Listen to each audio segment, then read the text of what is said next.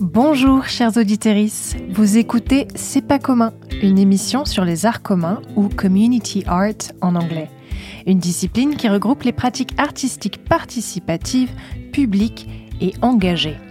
Ici, je m'entretiens avec des artistes, des architectes, des écrivains, des professionnels de musées et de structures culturelles qui œuvrent au cœur ou en faveur des arts communs.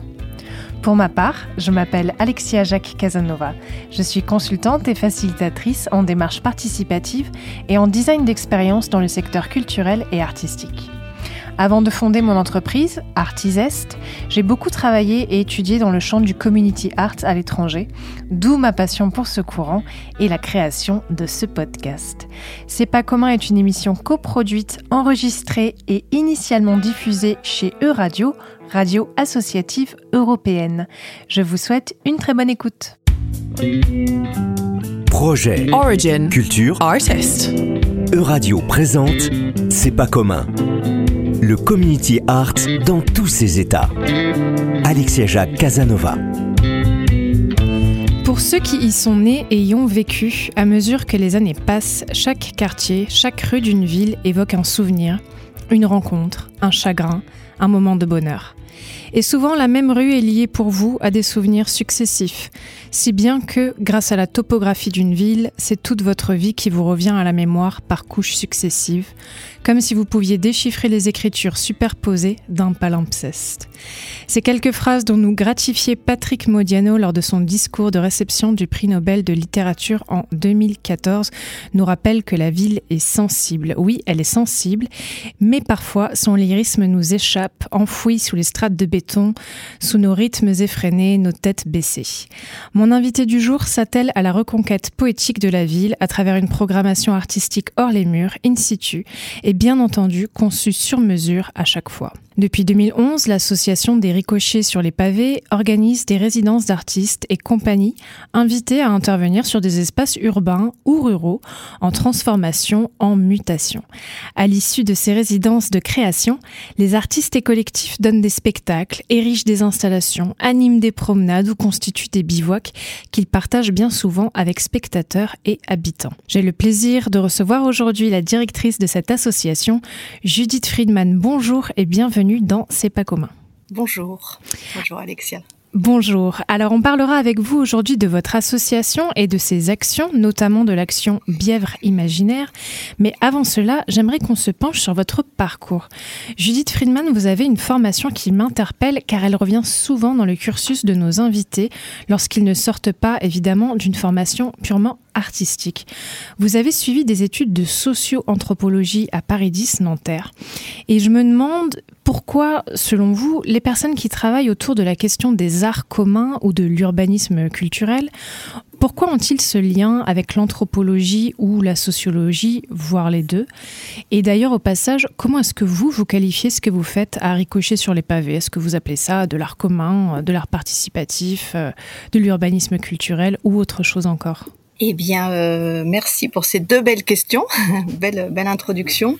Euh, donc, pour répondre à la première, concernant euh, la formation et en effet une un, un, intérêt assez fort pour euh, toutes les, on va on va dire euh, les sciences sociales et humaines. Je, je, je, crois qu'en fait c'est vraiment un endroit où on peut aller puiser des références, une culture générale qui va qui va progressivement en fait nous euh, nous voilà vraiment nous, nous nourrir par rapport à euh, à ce qui nous anime, à savoir euh, les hommes et les femmes au cœur des au cœur des cités. Voilà, moi j'ai trouvé que c'était ces, ces, ces quatre années de, de formation là à Paris 10 ont vraiment permis d'avoir un accès, en fait, une ouverture sur le monde très riche, que ce soit sur des sur sur des territoires européens, mais bien mais bien au-delà, à travers aussi l'ethnologie, une voilà une ouverture sur l'ethnologie et, et c'est euh, voilà un rapport à la, construction de la ville, à la construction humaine euh, que moi j'ai trouvé euh, absolument rapport passionnant quoi dans le dans voilà dans, dans, dans un cheminement personnel. Et alors comment est-ce que vous vous qualifiez les actions d'Éric Cochet sur les pavés? Est-ce que vous mettez un nom dessus? Bah, depuis peu de temps, on s'appuie en effet sur euh, sur euh, le, la terminologie là d'urbanisme culturel que vous avez employé, qui en effet pour nous commence à bien euh, qualifier ce que l'on ce que l'on met en œuvre. Jusqu'à présent, on était sur des formes un peu hybrides qui se développent hein, depuis depuis de nombreuses de nombreuses années, mais il n'y avait pas forcément un, un cadre un cadre aussi aussi fixe.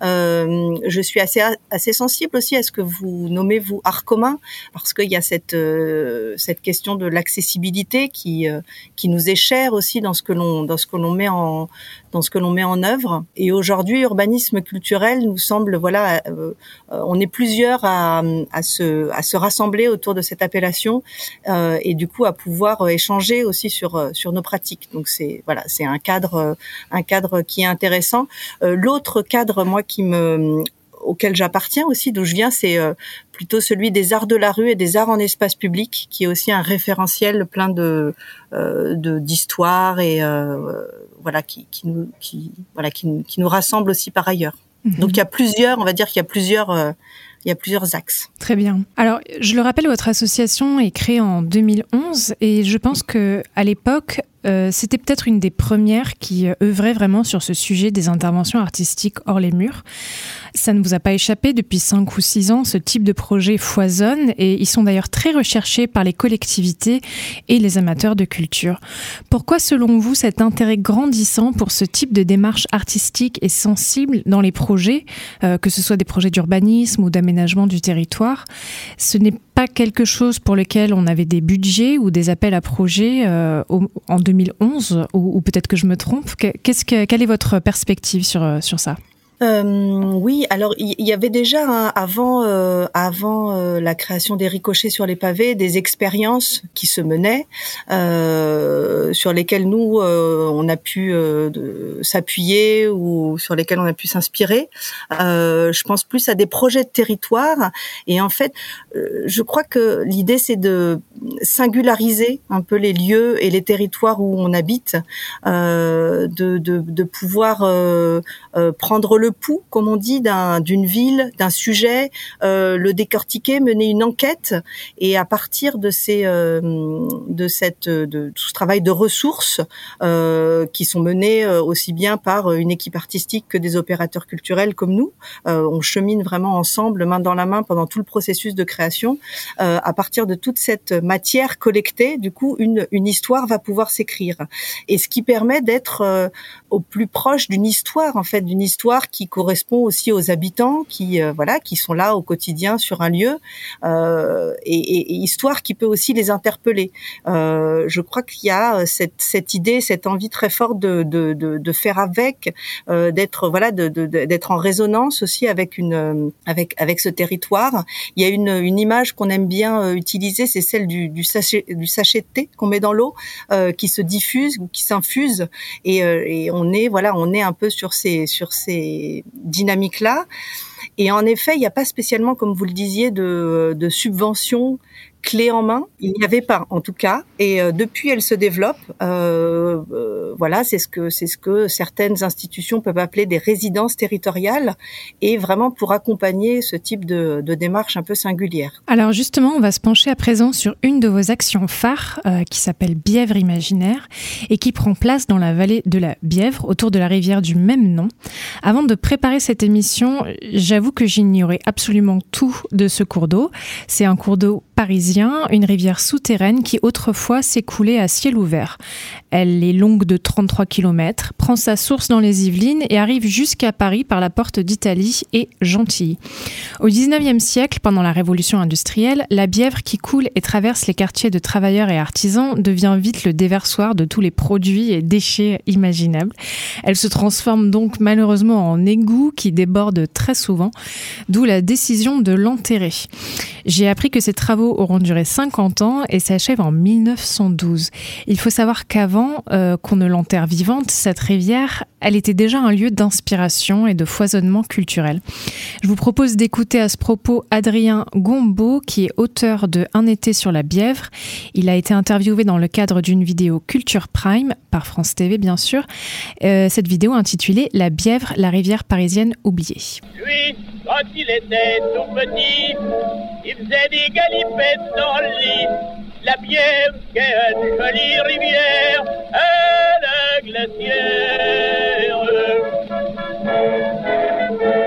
Et la Bièvre, toute polluée, toute sale qu'elle était, était le symbole d'un monde de, de l'artisanat, d'un monde populaire. Et donc effectivement, euh, des grands auteurs ont été inspirés par la Bièvre. Victor Hugo, bien sûr, a, parlé de la Bièvre. La Bièvre a un rôle très important dans Sans famille aussi, d'Hector Malot. il y a tout un passage où comme ça il se promène au bord de la Bièvre. Euh, voilà, Émile Zola parlé de la Bièvre aussi. Et puis pas que les écrivains. Eugène Adjé a beaucoup photographié la, Bièvre. Euh, Éric Satie était connu pour se promener euh, le long de la Bièvre. Donc c'est tout un, tout un foyer culturel qui s'est développé autour de cette petite rivière. Bièvre imaginaire, c'est une action qui débute en 2016 et qui accueille au fil des années plusieurs collectifs et artistes en résidence qui ont eux-mêmes occupé plusieurs zones de la Bièvre parce qu'elle est très longue cette rivière, on l'a dit, 33 km. Judith Friedman, pourriez-vous nous présenter cette initiative? Comment est-ce qu'elle émerge? Qui en a l'idée? Qui la finance? Et où en est-elle aujourd'hui? C'est Derrick sur les pavés qui a lancé euh, cette initiative euh, qui se décline sous la forme d'une saison culturelle, c'est-à-dire que nous souhaitons souhaitions quitter un peu l'idée d'une manifestation unique type festival pour nous inscrire dans euh, des rendez-vous, euh, différents rendez-vous avec différentes équipes artistiques tout au long d'une année euh, civile. ça, ça a été un, premier point fort de, cette initiative. Voilà. Ensuite, l'idée, c'est de s'appuyer sur cette rivière. Voilà le, le, témoignage que vous venez de passer et assez éloquent. C'est une, c'est une rivière qui est, qui est très forte dans l'imaginaire, très présente encore dans l'imaginaire euh, collectif, avec une histoire euh, euh, particulière. Voilà, qui une partie de la rivière est devenue un égout, a perdu son statut de rivière, donc ça c'est, c'est assez important, et a été comme ça recouverte en fait. Hein, pour plutôt que de l'assainir, l'idée a été de, de, de, la recouvrir. Et ce qui est passionnant sur dans, aujourd'hui autour de cette rivière, c'est qu'il y a des projets de réouverture, de renaturation de la rivière, et c'est ça aussi que nous avons souhaité euh, accompagner avec des équipes artistiques, euh, ce qui euh, voilà, ce qui offre un, double enjeu, un travailler, je le disais un peu sur l'organicité de la ville, la présence de l'eau en ville qui est très bénéfique, qui apporte voilà, qui, qui est très bénéfique en, en ville en termes de reconquête de tout un écosystème, de toute une biodiversité. Voilà, cette présence de l'eau à valoriser et des chantiers de réouverture de cette rivière sur lesquelles on, souhaitait également intervenir avec des équipes artistiques, euh, voilà, dans des champs, euh, euh, dans des champs artistiques avec des champs et des moyens artistiques très très divers. Et alors concrètement, comment ça a démarré? Vous avez répondu à un appel à projet ou c'est vous qui avez porté ce projet à une commune qui l'a accepté? Bah oui, tout à fait. C'est le, on a on a vraiment, on n'a pas répondu à, à, aucun appel à projet. D'abord, il y en avait il y en avait pas. on y est allé avec euh, voilà en retroussant nos manches, avec un en allant voir euh, les collectivités territoriales. Le petit avantage que j'avais, c'est que je, je sortais d'une belle expérience là de huit ans au sein du Festival de l'eau, qui est un festival porté par le département du Val-de-Marne, euh, où on travaillait justement à, à la reconquête de, de, du patrimoine fluvial du, du département du Val-de-Marne, qui est un, un, département de l'eau traversé par la Seine, par la Marne. Donc voilà, il y avait déjà toute cette expérience, cette expertise euh, et donc je suis allée voir les communes, à commencer par euh, celle de l'ancienne communauté d'agglomération de, Val-de-Bièvre, les villes d'Arcueil et de Gentilly. Donc ça, c'était toute l'étape de préfiguration entre 2011 euh, et, 2016, et en invitant une première équipe artistique à une, voilà une, résidence un peu d'expérimentation et qui a donné lieu à plusieurs promenades artistiques. Donc une résidence de création pour la pour la détailler en fait c'est plusieurs semaines euh, de travail où euh, l'équipe artistique est euh, présente sur un site. Et c'est des, ces, résidences permettent des temps de recherche, beaucoup de temps de rencontres, des temps d'ateliers, des temps d'écriture aussi de la proposition. Et au final, comme vous le disiez en introduction, euh, se partage avec les riverains, avec des spectateurs un un spectacle, un rituel euh, qui peut prendre la forme d'une déambulation, d'un bivouac. Voilà, il y a quasiment autant de, de, formes artistiques qu'il y a d'équipes artistiques. Et justement, est-ce que vous, vous seriez en, mesure de, de, nous dire combien d'équipes artistiques se sont succédées là depuis 2016 euh, euh, alors depuis 2016, on, c'est des projets qui pour nous sont assez costaud à monter parce que à chaque fois, euh, voilà, il y a, vu qu'il n'y a pas d'appel d'offres ou d'appel à projet, il faut que nous on monte la production de A à Z. Euh, donc euh, il faut qu'on aille rencontrer une collectivité qui accepte le projet, il faut qu'on cherche de l'argent auprès de, bah, de plein de partenaires multiples, à commencer par la collectivité euh, concernée et ensuite euh, euh, la DRAC Île-de-France, la région Île-de-France, les départements concernés. combien de combien de donc chaque année on, on, accueille un, deux ou trois projets. Ça, ça, a tendance à se développer, donc on est on est ravis. et donc combien d'équipes je, sais pas, je dirais euh, 7, 7 ou 8, quelque chose comme ça. 7 ou 8. Et aujourd'hui, est-ce qu'il y a une résidence en cours? Oui, alors là on a on termine là on est euh, donc on est au mois de novembre donc on termine notre euh, la saison 2000 2021 euh, et on va on, entame en fait on prépare euh, la la, la 2000, 2022 avec notamment un très beau projet qui nous tient à cœur sur les communes d'Arcueil et de Gentilly, il y a un vaste projet de réouverture de la de la Bièvre mhm. et on a sollicité une équipe qui s'appelle la compagnie Méliades qui est plutôt une compagnie de plasticiens plasticiens scénographe euh, à venir faire un travail au cœur du chantier, euh, en écho au chantier, euh, pour célébrer cette cette réouverture. Voilà.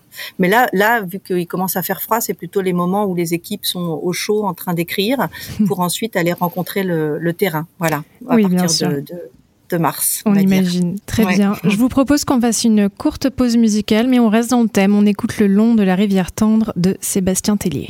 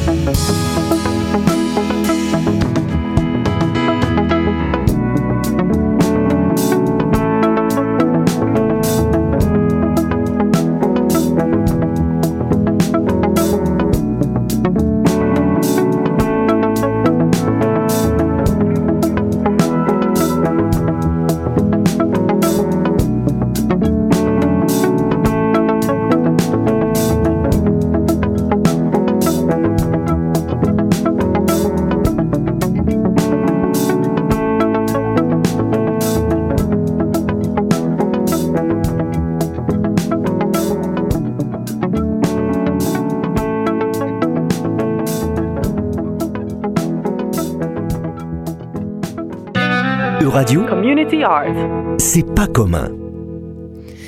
Vous écoutez C'est pas commun, en effet, l'émission qui parle des arts communs, une discipline qui sort parfois des sentiers attendus. Je reçois aujourd'hui Judith Friedman des Ricochets sur le pavé pour parler de bièvre imaginaire. Judith, nous parlions juste avant la, la pause musicale de comment se déroulaient les résidences avec les équipes artistiques. Je me questionne sur comment s'organise la participation des habitants. On mentionnait des ateliers pédagogiques, des bivouacs, des promenades. Est-ce que c'est dur de, entre guillemets, recruter des, participants Qui vient en général à, ces manifestations C'est pas toujours évident. Euh, c'est pas toujours évident parce que l'idée c'est qu'il y a un désir aussi hein, de la part des, des habitants, des riverains euh, de, venir euh, participer à une euh, voilà ces rencontres, à ces ateliers. Donc il y a selon chaque configuration de projet, il y a aussi euh, à chaque fois des partenaires un peu spécifiques. Euh, donc on peut travailler avec euh, ce qu'on appelle des publics plus captifs. Donc quand on travaille par exemple avec une école, un centre de loisirs, un club ado, une maison de retraite, là on sait que voilà, on, du coup c'est intéressant aussi d'aller rencontrer les habitants qui sont déjà inscrits dans une pratique ou dans un voilà dans des habitudes qui permet de nous de, tisser des liens, euh, d'aller rencontrer aussi toutes ces structures. Euh, voilà. Et ensuite, on tente aussi euh, de proposer des ateliers plus ouverts qui, s'adressent à tout le monde, à qui le souhaite, souvent qui se font en espace public, au bord de l'eau ou, voilà ou dans un lieu adapté. Donc on crée les situations de de, que ce soit aussi euh, confortable et convivial. Et là, là, c'est vrai qu'il faut euh, ruser de euh, d'inventivité et, et, voilà déployer pas mal d'énergie euh, pour euh, bah pour que les, les, les personnes aussi euh, puissent avoir accès à cette information. Parce que souvent en plus en, ville on est quand même majoritairement là avec bien imaginaire sur des espaces urbains ou périurbains. Il y a quand même beaucoup de propositions.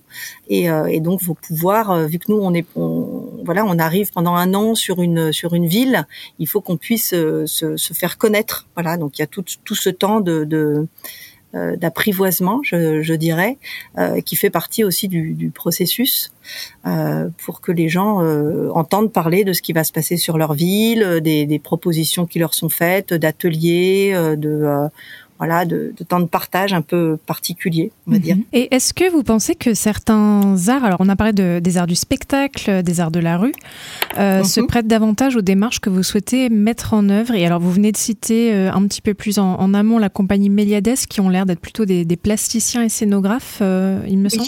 Oui. Oui. Donc, est-ce que vous pensez que certains arts se, voilà, se prêtent plus aux démarches que vous souhaitez mettre en place ou pas nécessairement? On a pu constater que sur les arts plastiques, par exemple, en tout cas, ou sur, euh, on va dire, des pratiques euh, manuelles, c'est une bonne façon d'inviter les, les, personnes à venir partager un temps, euh, parce qu'on n'a pas forcément besoin d'être voilà, c'est d'avoir une, pratique très poussé. On peut, les, les, équipes inventent souvent des propositions qui sont euh, euh, accessibles, intéressantes et accessibles, et qui permettent de, s'installer autour d'une table ou euh, euh pour euh, fabriquer un petit objet qui, qui, qui, vient souvent, voilà, qui a souvent un peu, euh, voilà, qui permet de d'inviter les gens.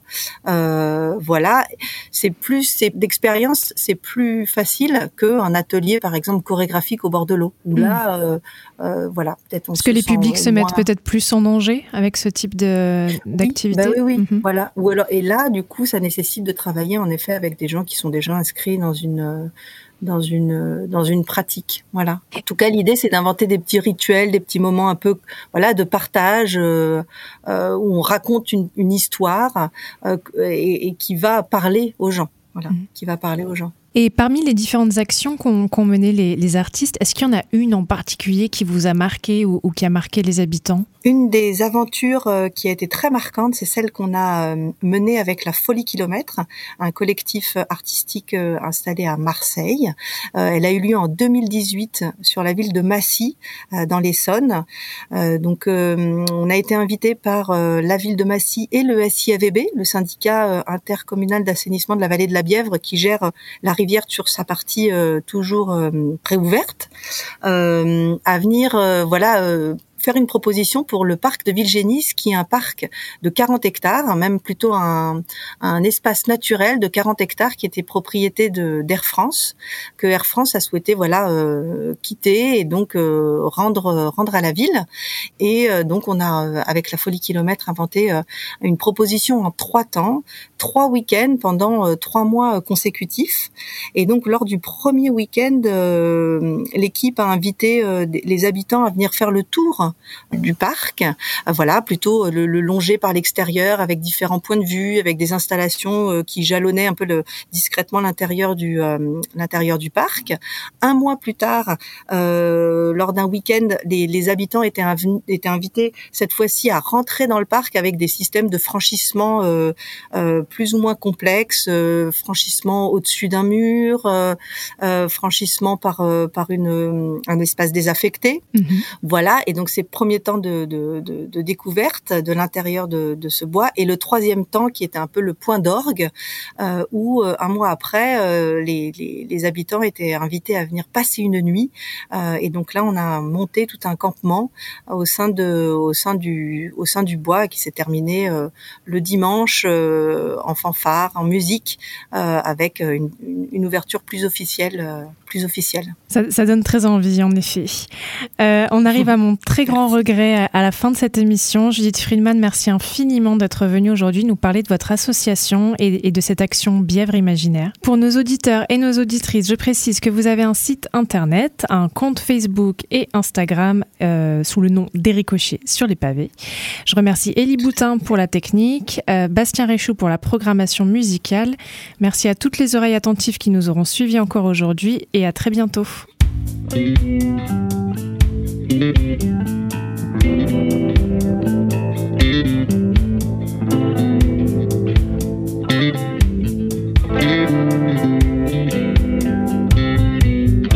Euradio vous a présenté C'est pas commun, une émission sur le community art que vous pouvez réécouter en podcast sur euradio.fr. www.euradio.fr